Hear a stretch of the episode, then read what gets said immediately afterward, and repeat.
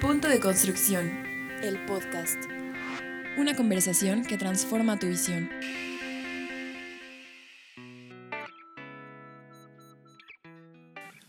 Hola, ¿cómo están? Bienvenidos a Punto de Construcción, el podcast. Mi nombre es Eduardo Zárate.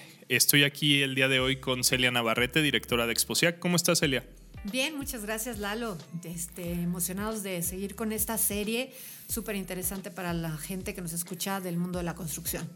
Ok, y el día de hoy, por lo que estoy leyendo aquí en las notas que tenemos del podcast, vamos a cubrir un tema bastante interesante. Si nos pudieras presentar a nuestra invitada del día de hoy. Claro, e interesante e inquietante, porque la verdad es que no todo mundo le atendemos a los números. No todos este, queremos saber de números, porque los números nos dicen muchísimas cosas, ¿no?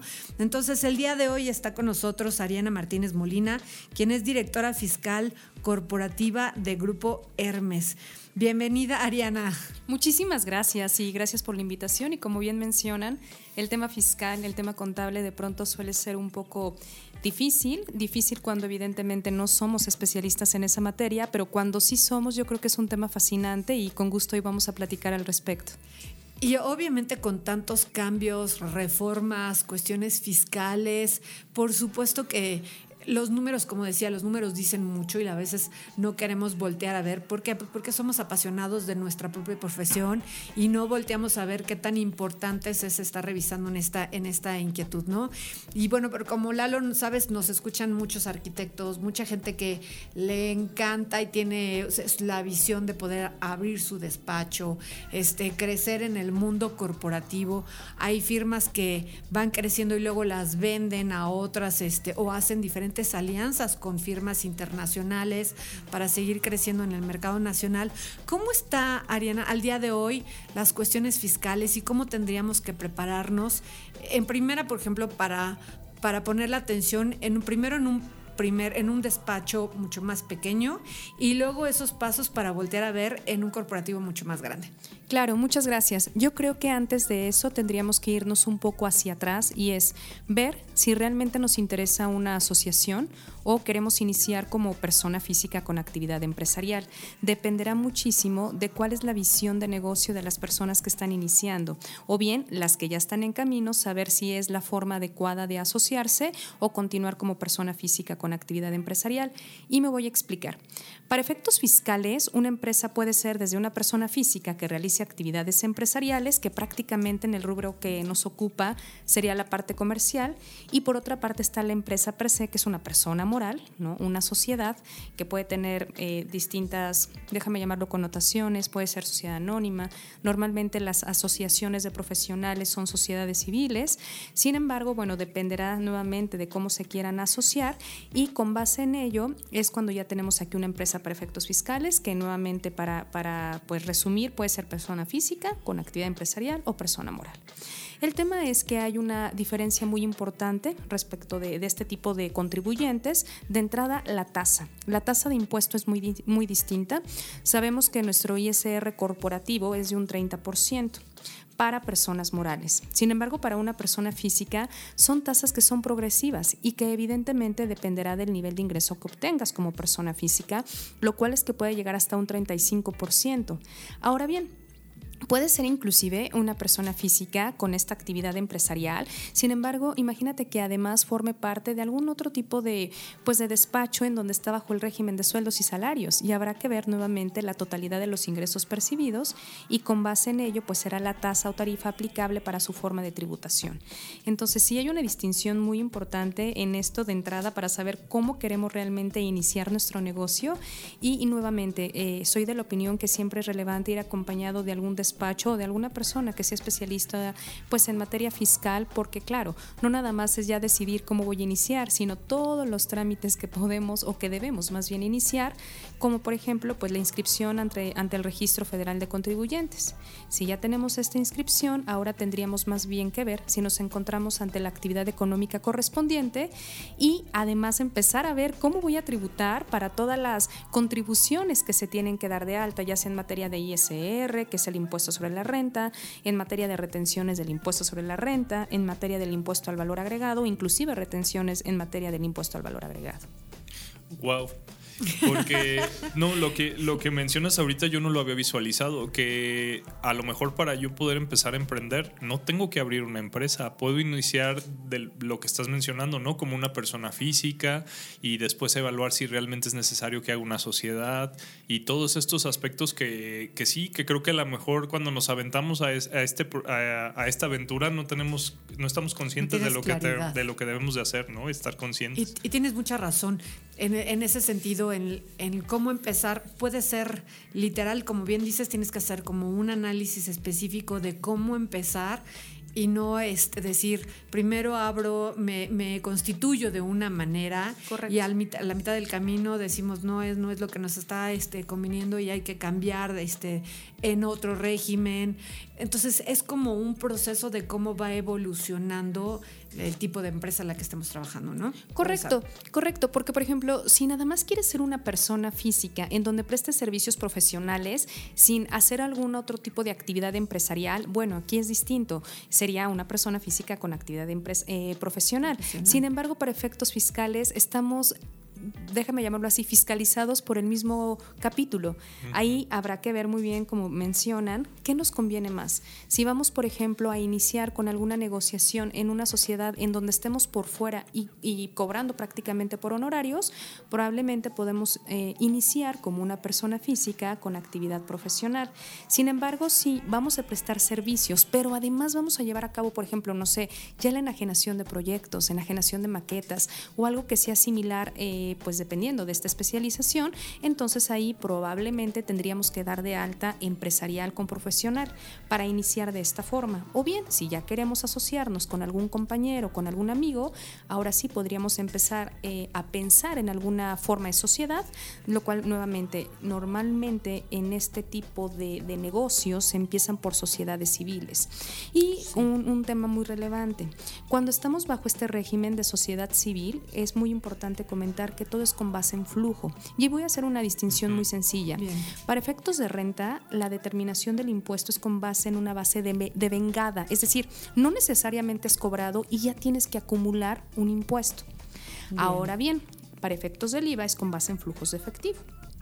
Pero cuando te encuentras, por ejemplo, bajo un régimen como persona física o bien como una sociedad civil, ahora sí, ahí es al cobro. ¿Por qué? Porque normalmente sabemos en las constructoras, por ejemplo, que muchas veces todo se maneja con flujos de efectivo. ¿Y qué es lo que sucede? Que imagínate siendo una sociedad, por ejemplo, anónima. Evidentemente, si tú, por ejemplo, ya emites una factura que técnicamente se llama hoy un CFDI, pues tú tendrías que acumular hoy, tendrías que pagar impuesto hoy a través de un pago provisional. ¿No? Es decir, anticipas al fisco mexicano un impuesto, después ya hacemos una declaración anual y todo esto que pagamos en el año, que realmente es un financiamiento al fisco, después no lo acreditamos o bien lo disminuimos de nuestra base grabable al final del ejercicio. Sin embargo, pues bueno, cuando nuevamente eres una sociedad civil, ahí sí iríamos con base en flujo, es decir, puedes emitir tu, tu factura, pero hasta el momento del cobro es cuando efectivamente acumulamos, lo cual es que, por ejemplo, para estas empresas que inician es muy relevante el flujo de efectivo porque en lugar de que lo tenga el fisco, probablemente lo podemos tener invertido en negocios, ¿no? O en inversiones, déjame llamarlo, eh, inversiones, por ejemplo, en algún, eh, algún equipo de cómputo, de sistema, de diseño que nos permita llevar las actividades propiamente, ya ahora sí, mercantiles, de negocio, lo que estamos esperando que sea redituable. Sí, porque entonces en este caso eh, lo que estás diciendo es muy importante porque si voy empezando y no tengo el flujo o la capacidad eh, para poder iniciar mi negocio, si no escojo bien mi régimen, aparte de todo lo que tengo que invertir en, equipo, en, generar, no sé, en, la compra de proveeduría para, arrancar el proyecto, además tengo que adelantar este impuesto, que este, este, pago que estás diciendo, ¿no? Al fisco. Entonces hay una gran diferencia de, lo que puedes llegar a hacer con una, eh, escogiendo y siendo asesorado por alguien que sepa cómo, cómo ayudarnos, ¿no?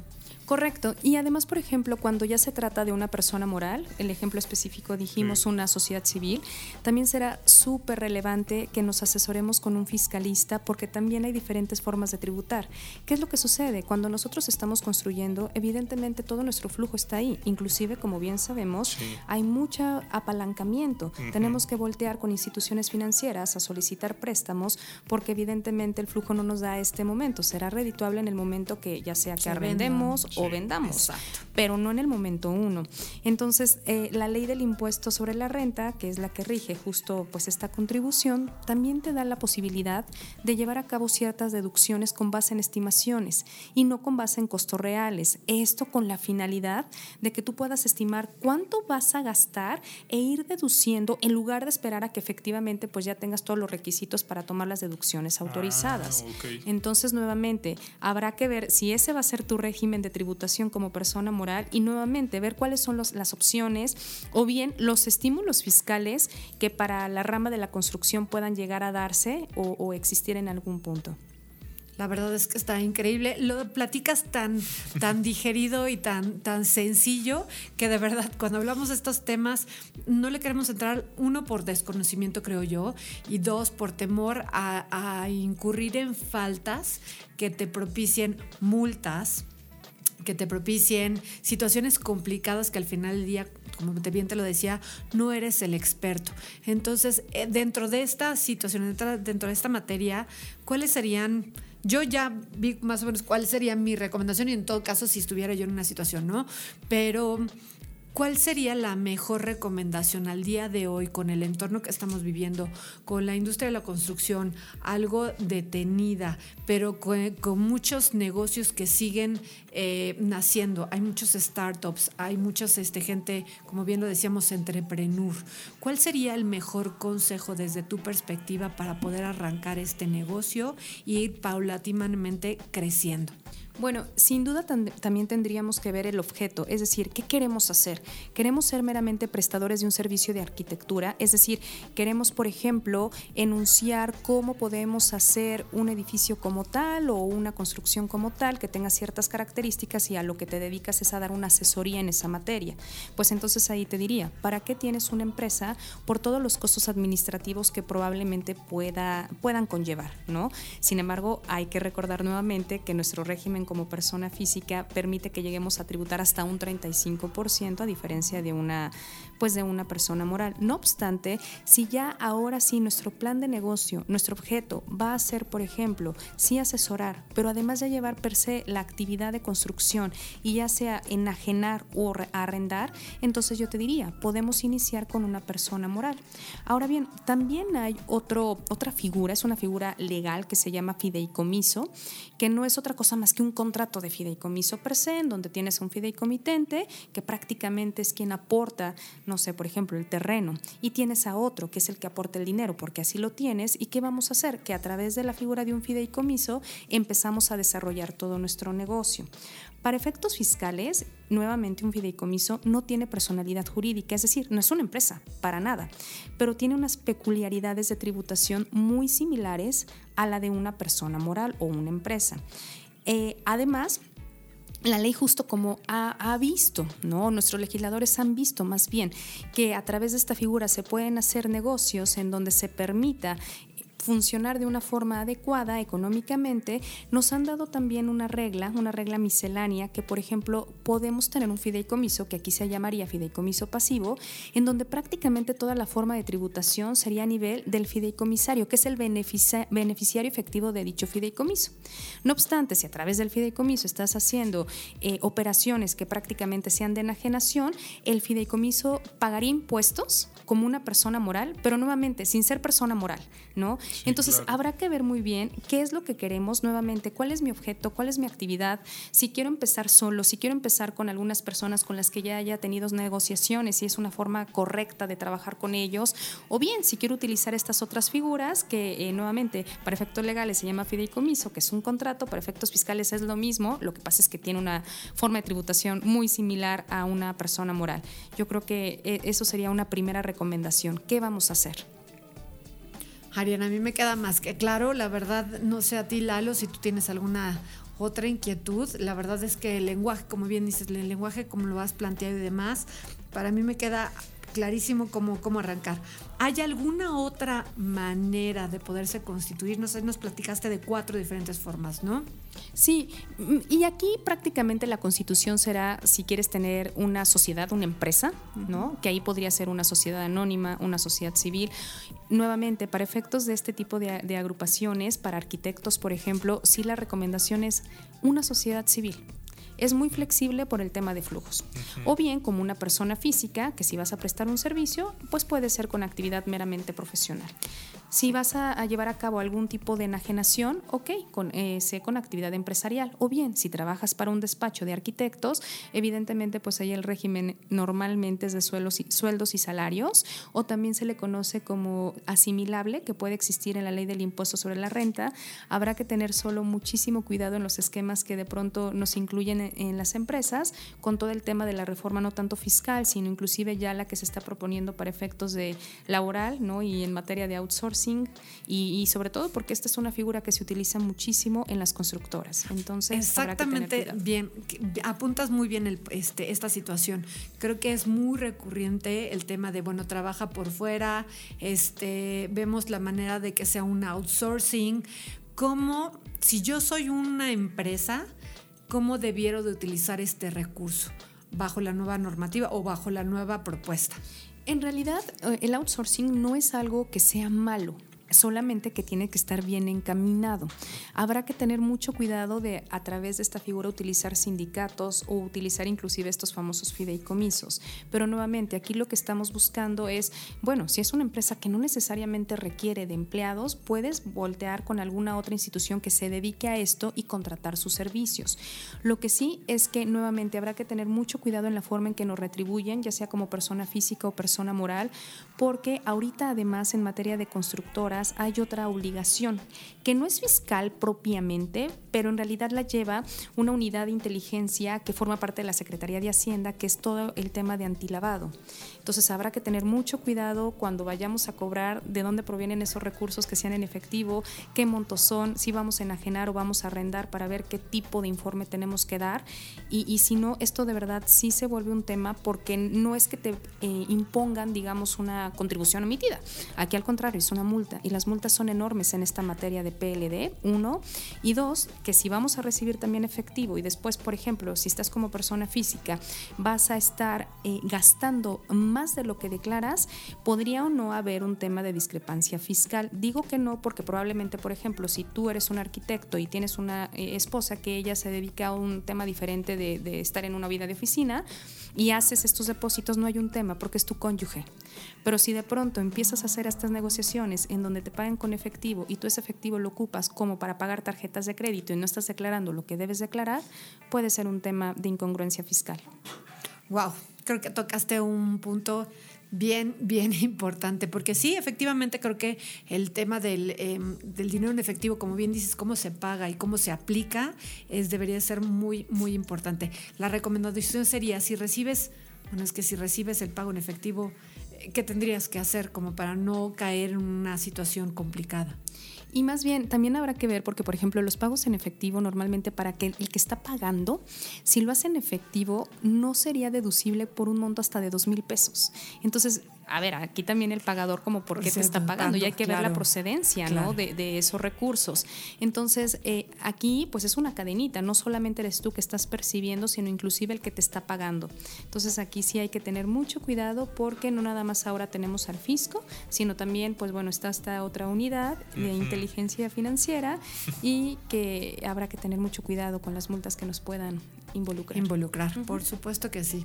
Sí, yo lo con lo que me quedo es creo que es muy importante que cuando vas a iniciar un nuevo proyecto, la planeación es clave, ¿no? Y entonces acercarse con un especialista que te diga cuál es eh, la opción más viable para ti, qué es lo que te conviene, de qué manera puedes iniciar en algún régimen y después migrar a otro cuando tu actividad empresarial vaya creciendo, creo que es clave porque he visto o hemos visto proyectos de constructoras que por tener el proyecto ya en la puerta, inician, hacen la sociedad eh, y después empiezan a, a, surgir todos estos temas que nos estás diciendo, que si ya los tienen claros desde un principio pueden tomar la decisión adecuada e ir paso a pasito, ¿no? Y entonces empezar a tributar de alguna manera más sencilla y creo que es muy interesante.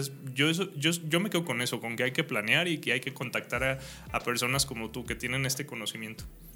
La verdad es que sí. Este, Ariana Martínez Molina, directora fiscal corporativa de Grupo Hermes, muchísimas gracias por esta conversación que, que como empezamos, a veces no queremos este, entrarle a los números y no no porque no querramos, sino por desconocimiento y le tenemos a veces miedo para saber si estamos bien, si estamos mal y qué tenemos que hacer.